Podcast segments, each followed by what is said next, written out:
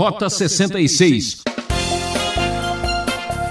Lembre-se, Noé foi capaz de estar firme contra todo mundo. Você é um Maria vai com as outras ou um João vai com os outros?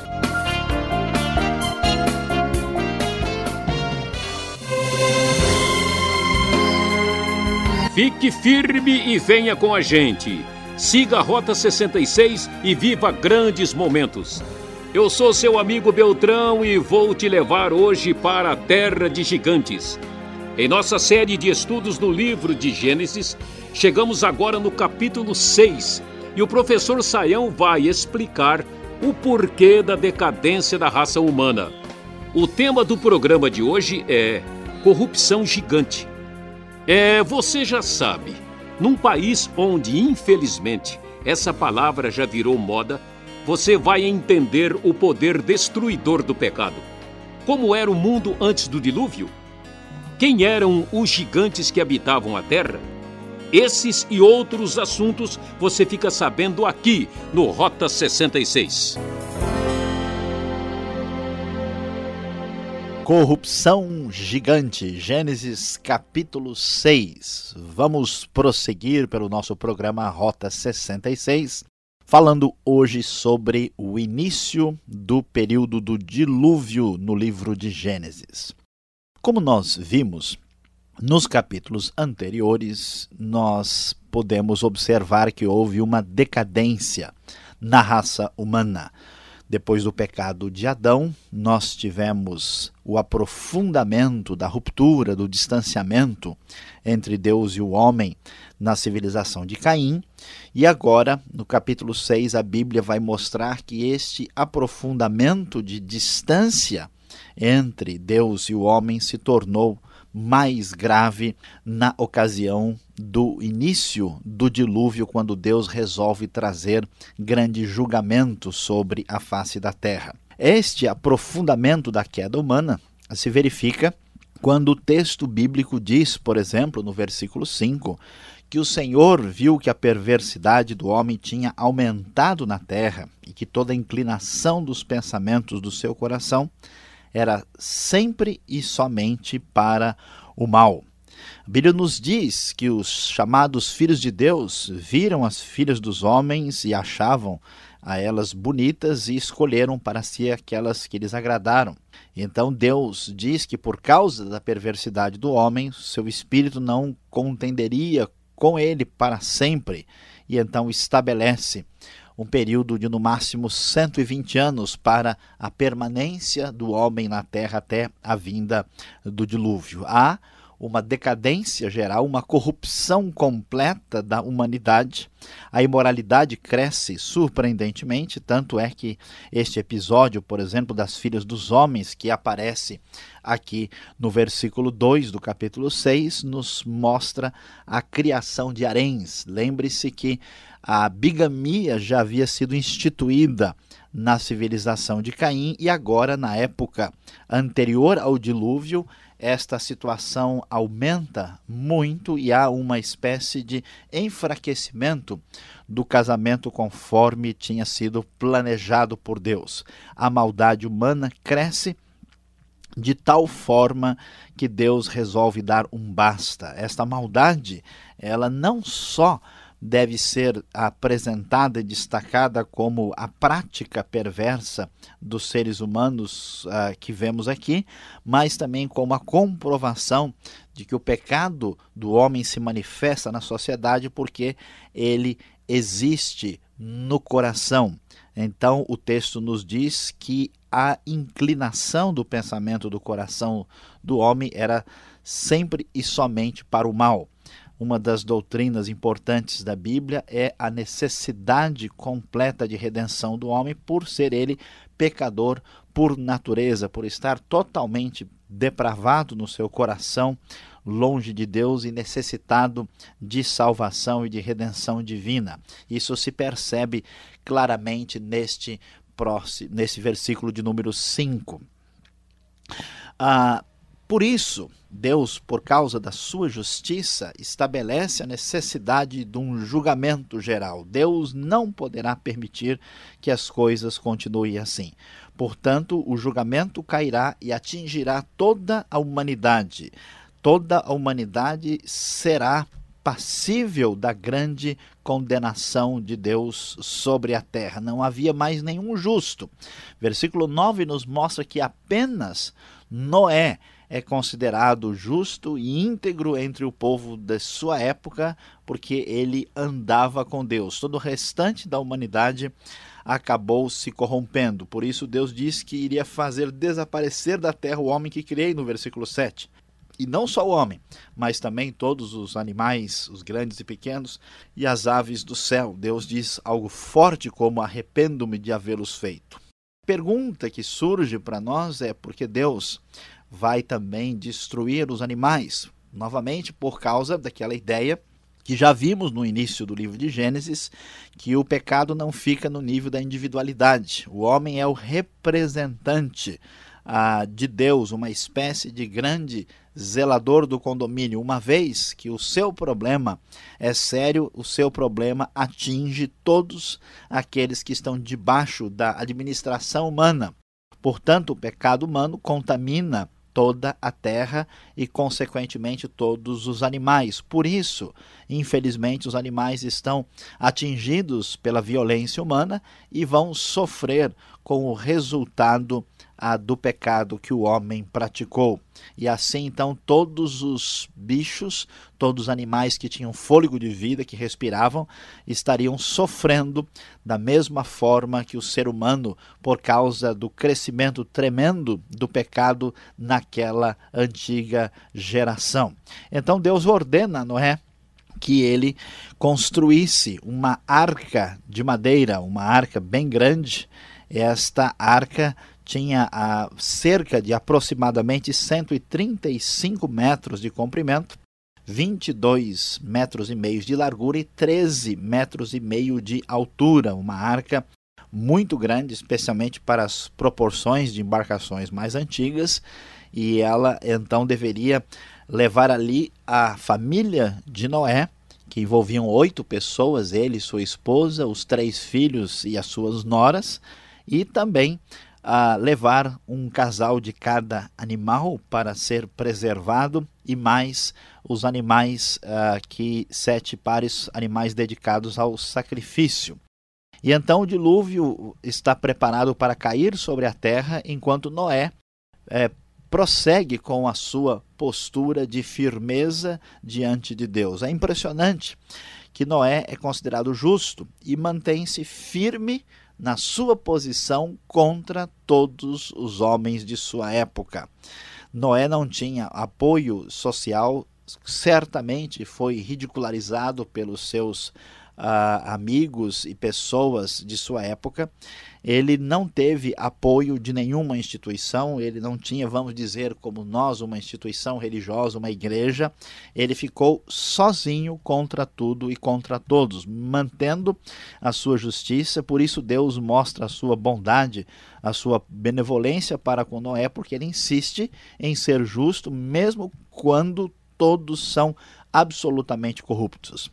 O Deus justo, o Deus que não pode aceitar o pecado e a maldade, o Deus que não tem como conviver com essa espécie de perversidade a que se espalha entre os seres humanos, é um Deus também bondoso. Por isso, Deus provê livramento e salvação através da construção desta grande arca, na intenção de salvar a, a humanidade para o futuro e também toda a sua própria criação.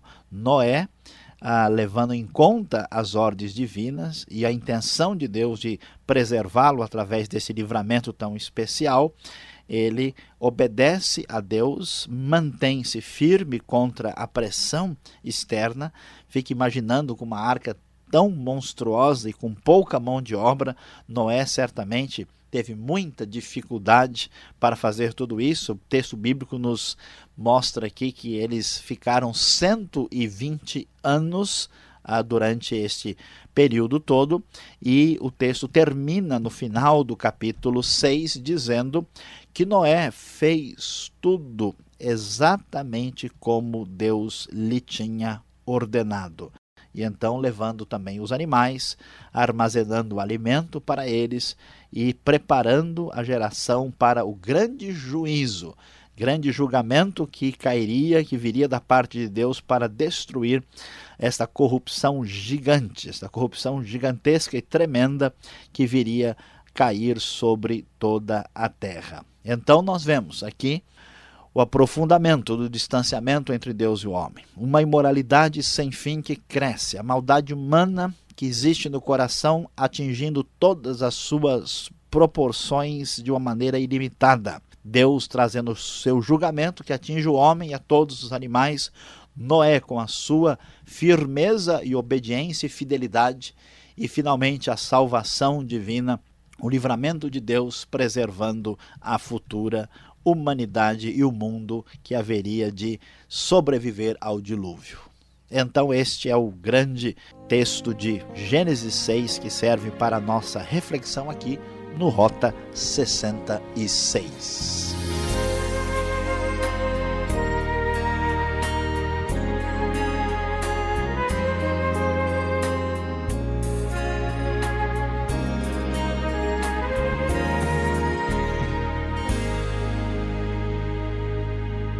É, ainda não acabou. A segunda parte do programa tem as perguntas que todo mundo quer fazer. Este é o programa Rota 66, o caminho para entender o ensino teológico dos 66 livros da Bíblia. O professor Luiz Saião está falando sobre a corrupção gigante em Gênesis capítulo 6. Você também pode enviar a sua pergunta para a Caixa Postal 18.300, CEP 046 26-970, São Paulo, capital. Rota 66 tem a produção e apresentação de Luiz Saião, redação Alberto Veríssimo e eu sou Beltrão, já aguardando a primeira pergunta.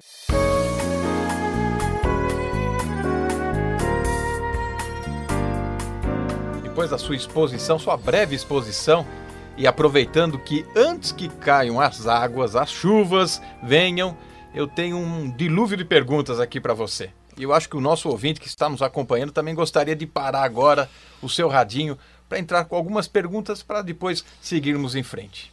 Saião, quem eram os filhos de Deus e filhas dos homens? Você pode explicar um pouquinho melhor essa situação? Bom, Alberto, eu estou me preparando aqui com guarda-chuva, com a minha capa, porque as muitas águas vão chegar e vão rolar mesmo. Eu mas galocha hoje. É isso aí. Mas olha, essa pergunta é muito importante, muito uh, certamente especial, porque muitas são as pessoas que leem o texto e não conseguem entender.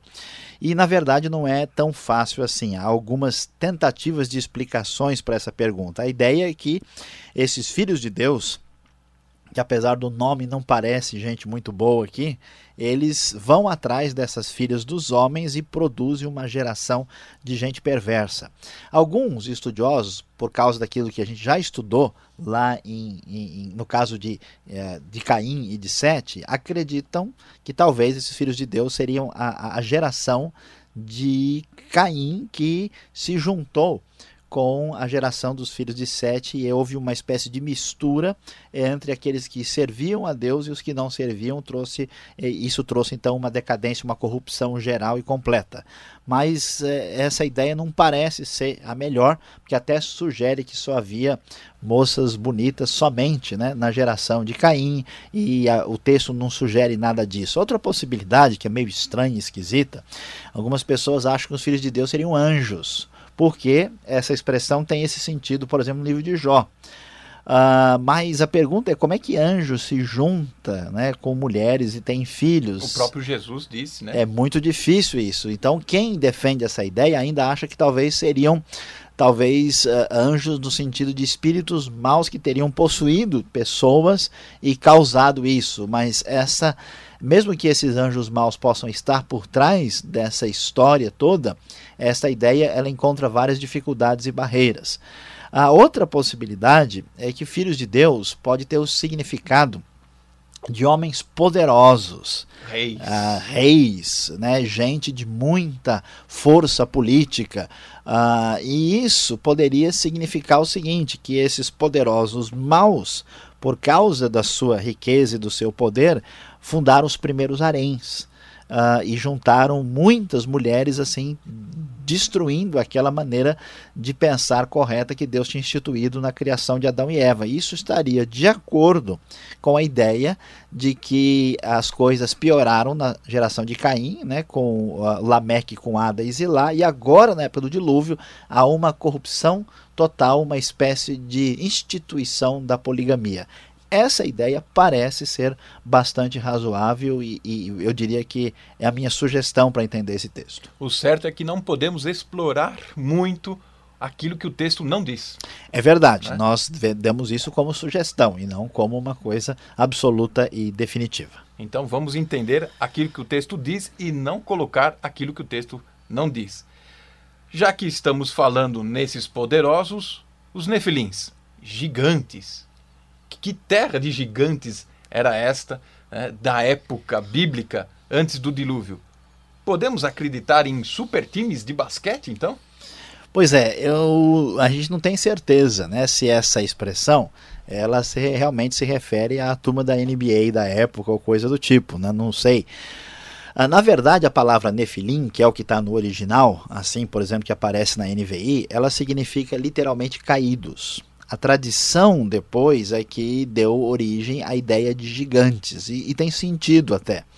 Uh, agora a pergunta é: esses gigantes que são originados a partir desses casamentos estranhos, que gigantes são esses? São gigantes fisicamente, né? são monstros ou pessoas enormes, né? ou são gigantes no sentido não literal? O que poderiam ser, de novo, pessoas muito poderosas, dominadores. Né? Então, a possibilidade dessa ideia é grande porque, inclusive, a palavra hebraica significa caídos, que dá mais uma ideia de gente muito pecadora e perversa do que propriamente pessoa de muita altura. Então, a possibilidade é essa: ou são pessoas gigantes, literalmente, ou gigantes no sentido de poder. E se forem no sentido de poder, isso está de acordo com a decadência e a corrupção da época. É quase que inevitável quando falamos em gigantes não lembrarmos de quem? Do grande Golias, né? Exatamente. Então as pessoas começam a ter essa tendência de pensar em gigantes como um Golias que Davi teve que enfrentar. Isso é um capítulo à parte, vamos falar lá para frente, mas não podemos fazer essa associação, né? Não, nesse caso não é possível não. São totalmente independentes e distantes os relatos. Tá bom, então vamos deixar agora a, a chuva, já está ficando nublado aqui o estúdio. Esse texto que nós lemos agora em Gênesis capítulo 6, o dilúvio demorou quanto tempo para chegar? Era algo assim que a previsão do tempo, né? O instituto da época que fazia a medição não estava prevendo? É, deixa eu guardar minha galocha aqui do lado e vamos ver o que, que nós podemos responder aqui. Veja, a, na verdade, é, quando nós lemos o próprio texto bíblico, aí no capítulo 6, nós vamos encontrar uma informação adequada a respeito disso. O texto diz no versículo 3 que o homem não iria viver além de 120 anos. Muitas vezes, quando se lê isso no versículo 3, as pessoas imaginam que esse é um tempo da vida individual do ser humano, que a partir daí os homens deixaram de viver 800, 900 anos, passaram a viver 120. Na verdade, a ideia correta não é essa. A data de validade não está incluída Não, aí. não. A ideia é exatamente que o ser humano vai ficar na Terra mais 120 anos. A ideia é a paciência de Deus dizendo: Olha, eu vou dar 120 anos para vocês ouvirem a mensagem, o testemunho de Noé. E então eles tiveram todo esse tempo para se arrepender e crer na palavra que estava sendo dirigida a eles. Então, esta referência dela muitas vezes confunde, porque depois a pessoa vai ler a história da vida de Abraão, de Isaac, de Jacó e outros, e eles vivem mais de 120 anos. Mas então, nesse caso, não é referência a duração da vida, mais o tempo que o dilúvio demoraria para cair. São 120 anos, não temos ideia exata de que calendário é esse, conforme nós já vimos aí ah, nos estudos passados do Ou livro seja, de Gênesis. Para comprar uma passagem né, de ingresso na arca, o sujeito podia pagar até 120 anos, né? E mesmo assim não quis, né? Pois é, não sei se a ideia de prestação já estava valendo, né? Mas muito bem. Bom, para terminar, e não é uma perguntinha daquela de pegar, mas Deus se arrepende. Pois é. Pode é. isso, porque lá na frente, no livro de Números, no capítulo 6, nós vamos ver que Deus não é de mentira, Deus não é de se arrepender. E aqui em Gênesis, logo na, nos primeiros capítulos, já sai com uma dessa. Alberto, essa pergunta é muito importante. Muita gente tem essa dúvida. Deus se arrepende? Se arrepende sim ou não? De certa forma, sim, mas na verdade, não. Deus não se arrepende no sentido absoluto do termo, quando a gente diz, por exemplo, puxa, eu me arrependo de ter comprado aquele carro. Deus não é pego de surpresa. Deus não sabia, puxa, olha, o ser humano ia fazer isso. A ideia não é essa. Aqui na Bíblia a gente tem ah, o uso da linguagem humana para explicar as atitudes divinas. Então há textos na Bíblia que diz que Deus, por exemplo, atirou seu sapato sobre a terra. Qual o tamanho do pé dele? Que número ele calça? Não é essa a ideia, né? A ideia de Deus se arrepender significa Deus ficou profundamente triste e mudou o curso das coisas. Não é arrependimento no sentido humano do termo, é uma coisa diferente. Portanto, as afirmações não estão em contradição. É para entendermos a linguagem do livro feita para o próximo, para o homem, né? Ah, inclusive, Alberto, essa questão do arrependimento de Deus, ela pode ser mais bem entendida uh, quando nós nos lembramos de como nós uh, ensinamos as crianças. Na hora de falar certas coisas para uma criança, muitas vezes nós precisamos uh, usar figuras de linguagem, certas comparações, que não é que nós estamos uh, mentindo enganando, não há condição da criança entender o que você está dizendo porque ela não tem parâmetros. Então Deus, ele é totalmente transcendente, ele vive numa dimensão acima da nossa. Quando Deus fala a nossa linguagem, ele já está se limitando.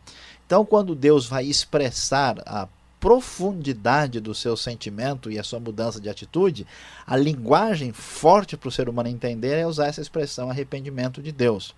Mas isso não quer dizer um arrependimento absoluto, é a maneira né, do ser humano entender. Isso na linguagem técnica, teológica, né, o pessoal que gosta assim de estudar mais, tem até o nome técnico, né? Dois nomes técnicos chamados antropomorfismo, olha que nome difícil, né? E antropopatia, né? A expressão uh, que explica como é que Deus age para comunicar realidades espirituais para o ser humano limitado.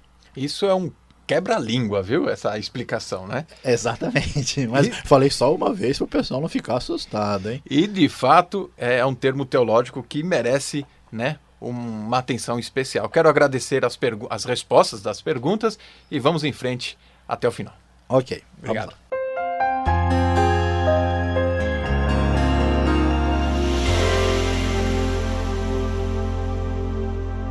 Encerrando o nosso programa sobre Gênesis 6, aqui no nosso Rota 66, chegou a, a hora de pensarmos no lado prático deste capítulo para a nossa vida. Eu gostaria de iniciar esta nossa aplicação lembrando de que pequenos problemas, grandes desastres pequenos problemas, grandes desastres.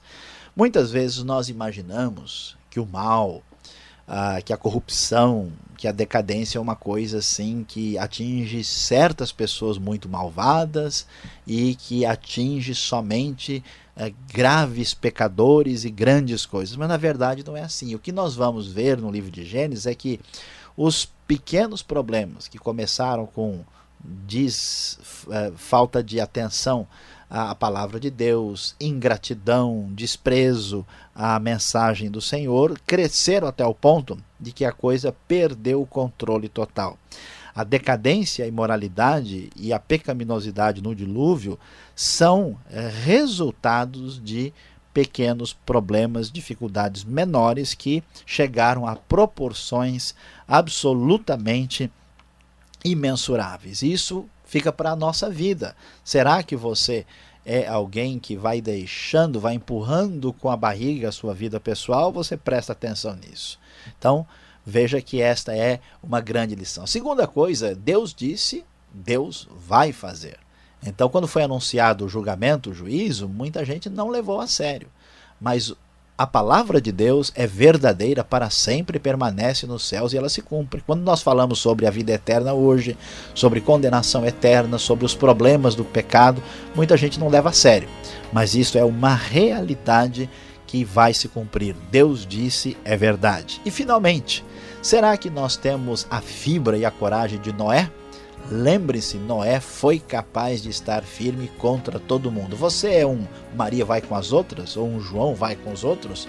Ou você tem a firmeza, se Deus disse e é verdade, vou seguir os princípios de Deus e não vou depender do que a sociedade diz. Seja firme e fiel como Noé, Deus irá abençoar você.